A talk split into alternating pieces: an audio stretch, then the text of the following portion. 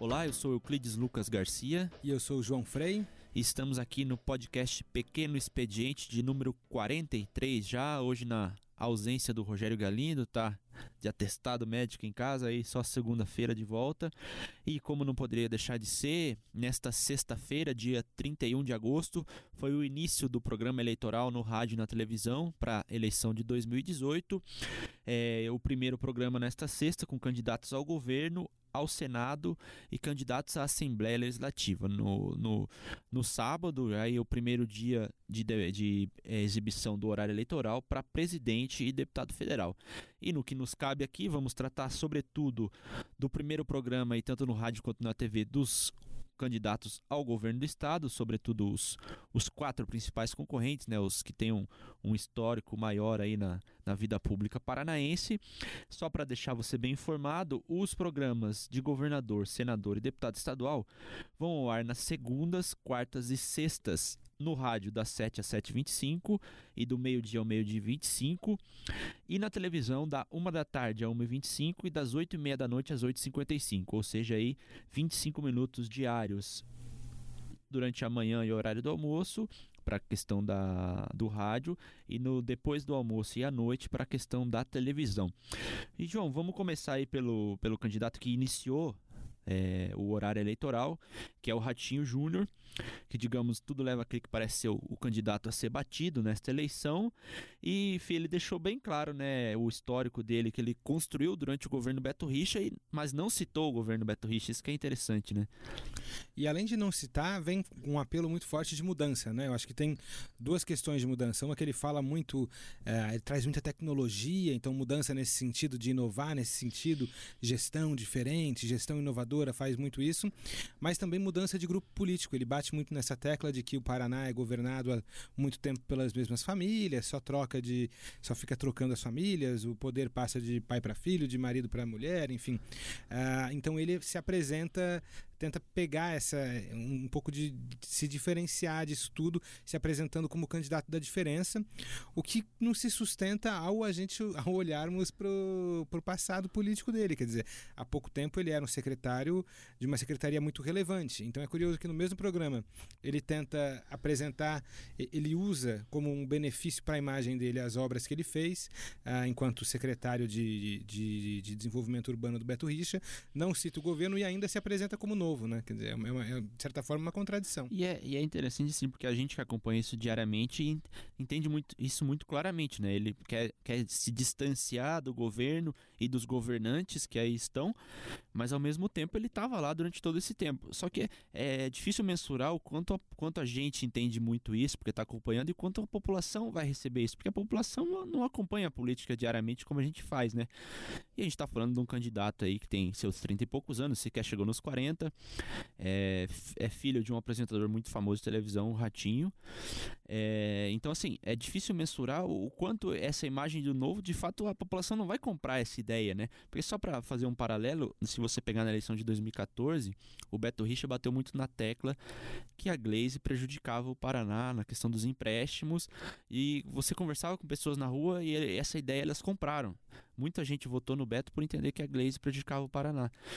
E a população agora pode de fato comprar essa ideia, apesar de não fazer muito sentido para quem acompanha a fundo a política, essa ideia pode vir a levar muitos votos para ele, né? Ainda mais que se você pensar no cargo de secretário de desenvolvimento urbano, é um, é um cargo relevante, é um cargo muito importante, uma secretaria que faz uh, um trabalho muito próximo dos prefeitos, muito próximo dos municípios, mas não é também dos cargos de maior destaque público, né? Sim. Você não está o tempo todo falando em nome do governo, ou não é, por exemplo, como um chefe da Casa Civil, que assume mais ou menos a função de ser o porta-voz do governo. Então ele tem essa. Uh, é, era, talvez tenha sido uma, uma secretaria que ele ficou muito mais trabalhando com próprios políticos, né, se relacionando com prefeitos, com vereadores no interior, com deputados, enfim, negociando distribuição de obras nos municípios do estado. De fato, talvez ele consiga sim se, se desvencilhar dessa imagem do Beto, né? Acho é, que é e, possível. E ele usa muito já gastronomia tradicional nos eventos que ele vai, né? Ele diz que foi o, o, o secretário que entregou o maior, o maior número de obras e equipamentos na história do Paraná. Ele cita 3 mil obras e equipamentos nenhuma delas investigada, segundo ele, né, pelo Tribunal de Contas, pelo Ministério Público, justamente por ter sido secretário de uma pasta que lida diretamente com isso todos os dias, durante boa parte do primeiro mandato e boa parte do segundo mandato do Beto Richa. Se a gente lembrar, ele não exerceu até deixar a secretaria em setembro do ano passado, não exerceu um dia sequer o mandato dele de deputado estadual, para o qual ele foi o mais votado nas eleições de 2014 com 300 mil votos. Ou seja, isso já mostra que ele não, não é tão descolado quando ele tenta fazer parecer não só da política em si, mas principalmente do governador Beto Richa, que a gente sabe que está patinando, tentando se eleger senador, tem uma série de histórico de corrupção, ajuste fiscal nas costas que pode pesar contra ele, ninguém quer, quer esse legado. E ao mesmo tempo, eu me lembro que um, quando o Ratinho, a gente fez uma matéria sobre pré-candidatos ainda em 2017, lá no começo de 2017, eu fiz essa pergunta a ele, ele disse que ah, é, ele não quer se apresentar como político profissional e etc, mas eu disse a ele, ah, o senhor é político desde os 21 anos, já não é sua profissão dele. Ah, mas é que ninguém constrói uma carreira para chegar a governador num prazo menor do que 15 anos, pelo menos, que é a, que a, que a construção que ele fez. E, e, faz certo sentido, mas ao mesmo tempo desconstrói muito do discurso dele de que não, não é desse mundo. Ele não, ao contrário do Dória, por exemplo, que pode, colou bem o discurso de que ah, eu tô começando agora, sou da, da vida privada, por exemplo, o Amoedo também, o Ratinho não tem como se sustentar muito esse discurso, né? É, ele, apesar de, de ter, né, ele tem ali uma, uma, uma, uma, carreira empresarial, mas de fato o que, se, o que ele se notabilizou mais foi mesmo pela, pela atuação política, né, apesar de... Ah, e também na comunicação, né, é radialista, enfim, tá lá direto, mas de fato ele até, acho que se eu não me engano, em alguns momentos ele chega a usar parlamentar jo mais jovem, tem, tem, tem, tem É, ele falou, foi o líder de partido mais jovem do Congresso, ele usa Isso, esses, é. esses argumentos, né? É, mas o que eu achei, outra coisa curiosa do programa de hoje também é que apesar dessa tentativa de, dele de se descolar do Richa que a gente vem vendo desde o começo da campanha, ele não ataca em nenhum momento o governo, né? Assim, ele ele está em primeiro nas pesquisas, está numa posição, ah, de certa forma, bem confortável nas pesquisas. Então ele não precisa ele tomar essa iniciativa de atacar alguém, quer dizer, ele omite, ele omite o, o Richa do currículo dele, omite essa, essa aliança qual, que, que ele integrou por muito tempo, mas ele não ataca. Então ele não, eh, de certa forma, ele, ele se ele prefere não falar sobre a falar mal, né? Eu acho que essa é a estratégia dele que está muito clara, coisa que não é a estratégia de outras pessoas, de outros candidatos. Né? Se olhar para o João Arruda, que já chegou com o pé na porta em relação ao governo Richard, já chegou criticando no primeiro programa que é um negócio incomum, né? Você geralmente não vê. Esses primeiros programas são geralmente programas ah, mais alegres, de apresentação, o sujeito aparece lá com a família, vai, tira uma foto com a filha, mostra a foto dele criança, fala da mãe, que geralmente serve para isso. E mais do que isso, né? O, o Ratinho não tem porquê. As pesquisas qualitativas que geralmente o, os marqueteiros fazem, etc., sempre mostram que a população não gosta muito de quem vai pro ataque, né? E o Ratinho menos ainda que ele não precisa atacar ninguém, né? Ao contrário, ele deve ser o atacado, né? Que é o que você falou já do João Arruda, né? Então, assim, ele tá numa situação bastante confortável em fazer uma campanha só dele, né? Não precisa se preocupar com os outros praticamente, né? É, pelo que a gente tem visto até agora das pesquisas, realmente não tem que... Porque sempre quem ataca perde um pouco, né? Assim, se você, é o que você estava falando, se você ataca, você perde alguns pontos, você pode tirar alguns dos seus adversários. Então, a, a dificuldade dos marqueteiros é fazer esse cálculo, quanto a gente vai perder e quanto o outro vai perder, assim, tentar imaginar uh, como, qual vai ser o efeito dessas coisas. Ele, como tá, tá lá em cima tranquilo, tem que se preocupar em, acho que ele vai em voo de cruzeiro, assim, né? vai é. tranquilo, não vai com muita turbulência. E, e, e, já aproveitando esse gancho do ataque, né, a gente passa agora para a segunda colocada nas pesquisas, a atual governadora Cida Borghetti. É, Começa pelo fato do programa sequer ter ido ao ar hoje, né? Que é uma coisa absurda para quem está tentando se fazer conhecida, né? A gente estava assistindo o programa aqui na, na redação na hora do almoço. Estava eu, o Felipe Aníbal e o Erickson Denk, que são outros repórteres, colegas aqui da Editoria de Política Paraná, e a Angele Maros, também da, da Editoria de Política Paraná. E aí, o tempo todo, hoje, muito partido não entregou, né? Não sei se porque é o primeiro, mas muito partido, especialmente os menores, não entregaram as fitas para o TRE. Por exemplo, o Oriovisto também não apareceu na TV, enfim. Uh, e aí começou, era muito comum ficar aquela tela azul clássica, é, horário reservado, propaganda eleitoral gratuita, lei não sei o que, não sei o que, de 97. O número da lei 97. Aí a gente via isso com muita frequência, chegou uma hora que começou a ficar muito longo. Uh, aquela tela azul, e a gente falou, será que é da Cida? Não, não pode ser, né? A Cida, a governadora, tá com essa campanha, ela tem uma, uma estrutura de campanha muito forte, ela foi muito dinheiro. Quem né? mais arrecadou, já foram mais de 6 milhões. Então, cometer esse erro e tal, e de fato, a hora que a gente percebeu que era, enfim, entramos em contato com a campanha lá, eles alegam um erro técnico, eh, chamam um erro de um erro de claquete, né? Teve um problema na identificação dos, dos materiais, ali colocaram algum código de identificar ali uma, tipo, uma espécie de etiqueta eletrônica das coisas errada, e aí acabou que o TRE não aceitou a propaganda, o que deu uma, uma, uma desanimada na, na, na, turma dela. Conversei com algumas pessoas da campanha que disseram que o, eles tinham gostado muito do resultado do material e que era importante esse primeiro programa, é, como você estava comentando e como a gente comentou, estava comentando esses dias também, porque ela é o grande desafio dela é se fazer conhecida, né? E por enquanto nada melhor que a TV para isso. E ela na primeira oportunidade assim formal que teve para isso deixou passar, né? E talvez é mais do que isso, né? Porque a gente está falando do horário eleitoral que a população tá meio saco cheio e muita gente, muita gente acha que a população sequer vai, vai dar muita trela, vai assistir. Talvez no primeiro ela assistisse por curiosidade, né? O eleitor vai assistir e justamente quem quer se fazer conhecer não, não pode ir ao ar, né? Que é uma situação bastante absurda se a gente pegar. A gente não está falando de um candidato danico que não tem chance, não tem viabilidade eleitoral. A gente está falando da governadora que está tentando tirar a voto do Ratinho Júnior para forçar um segundo turno, né? E você não ir pro, pro programa eleitoral logo na primeira exibição parece um negócio extremamente amador, né? Isso pega muito mal, talvez mais menos pelo fato do programa não ter ido ao ar, ninguém ter assistido, mas mais pelo fato da situação em si, né? Não, e, e pensar que, assim, é, as coligações, os partidos, quando se articulam, então se articulam em torno. É, esse os é um dos principais recursos, TV, né? né? O tempo de TV é um dos principais recursos. E aí você abre mão desses três minutos. Quer dizer, tem, ainda tem 30 dias ainda de programa pra, pela frente, tem as inserções todas. Hoje à noite, imagino que já vão ter corrigido esse programa. Esse problema deve ir ao ar é, na, na sexta-feira, né? Falando da sexta-feira, deve ir ao ar o, o, o programa normalmente, mas não é um começo auspicioso, né? É, e partindo agora, ela, ela, ela, exibiu, teve o programa de rádio de manhã, né? E na hora do almoço, e, e, também ela exibiu esse primeiro programa que não foi ao ar na TV pelo Facebook, né? E a gente vê que ela aposta muito, ela fala em governar com o coração, gosto de cuidar das pessoas, é uma mulher determinada, firme, etc. Esse, o lado feminino aí, ela própria já admitiu, não, não disse com todas as palavras, vou pegar por lado da mulher, mas você percebe nos discursos que ela faz, ela sempre ressalta a questão da mulher, cita os assassinatos de jovens, não só no Paraná, mas em todo o Brasil, que precisam acabar.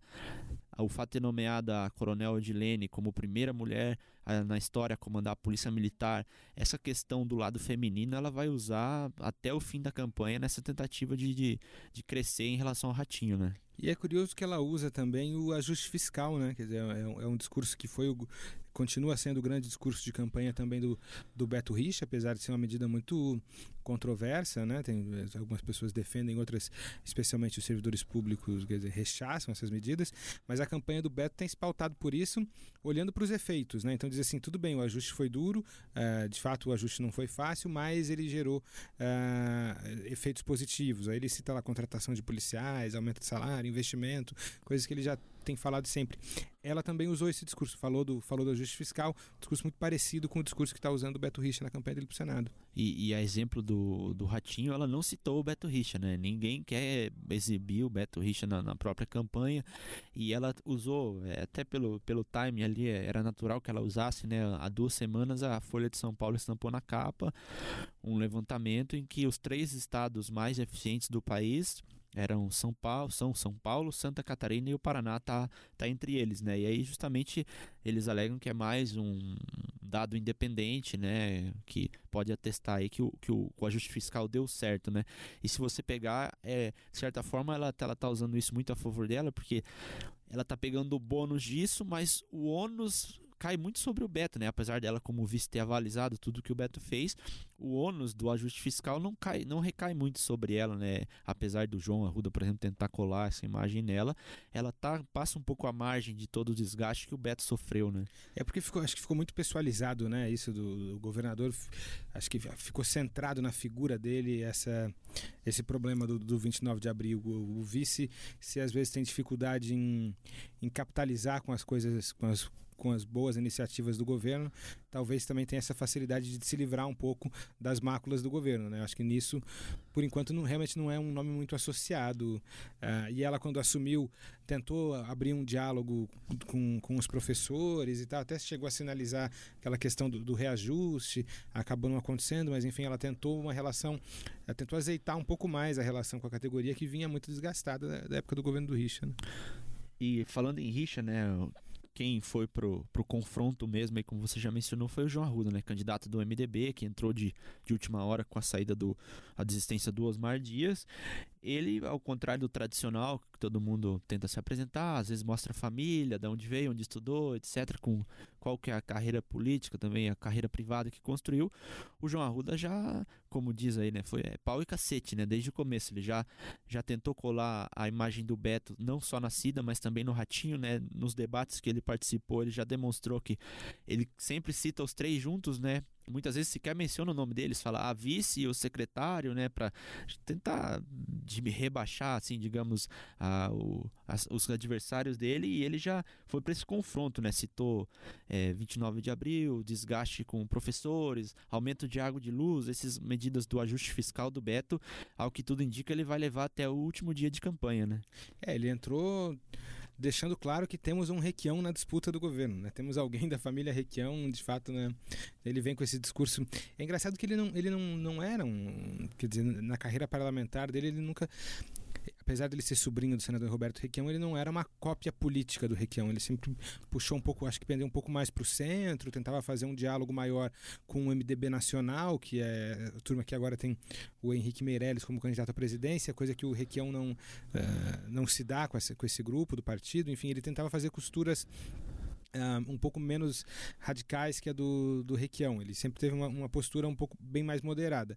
Uh, mas o discurso de campanha dele está um discurso muito mais para a tradição requianista de, de, discurso político do que para essa tradição moderada que ele tinha como parlamentar. É, e a ponto dele, esse, esse moderado que, que você mencionou, ele foi, por exemplo, líder da bancada do Paraná no Congresso. Que, que né, o Requião, por exemplo, jamais seria líder da bancada justamente por, pelo perfil dele de confronto. Ele não é o perfil conciliador e ainda mais neste momento que ele faz oposição ao governo federal. Né? Então, o João Arruda nunca teve esse perfil do enfrentamento, né? nem o próprio o Requião Filho tem esse perfil. Né? É um perfil muito próprio do Requião, mas ao que tudo indica, o, o João Arruda vai tentar, se não no estilo Requião de, de bravatas e tal, o conteúdo do programa dele vai tentar usar essa, essa imagem do Beto, etc. Até porque se a gente conversa, quando a gente conversa com deputados, etc., principalmente quando o Osmar ainda estava no jogo, muitos acreditavam que é, é, um, é uma coisa meio cíclica, né? A gente pegar, era os dois governos Lerner, entrou um oposicionista que era o Requião, ficou dois mandatos. Aí entrou outro oposicionista, Beto Richa,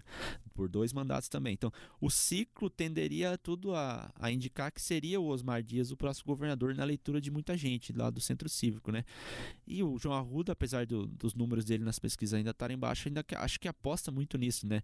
Que o Paraná viveu um momento em que o governo estadual Beto Richa Cida e o Ratinho também fez parte num desgaste muito grande e aposta nesse horário eleitoral mostrando isso e também se fazendo conhecido para crescer nas pesquisas e aí sim ser ele o adversário do Ratinho do segundo turno e não a Cida, né? A campanha dele veio muito de última hora, né? Eu lembro, eu fui na convenção do MDB, acho que foi em junho ainda, no, no final de julho, se eu não me engano, não lembro agora. Foi, a, foi o pr foi primeiro primeira, fim de é, semana, o primeiro né? fim de semana que permitiram as convenções, teve o do MDB.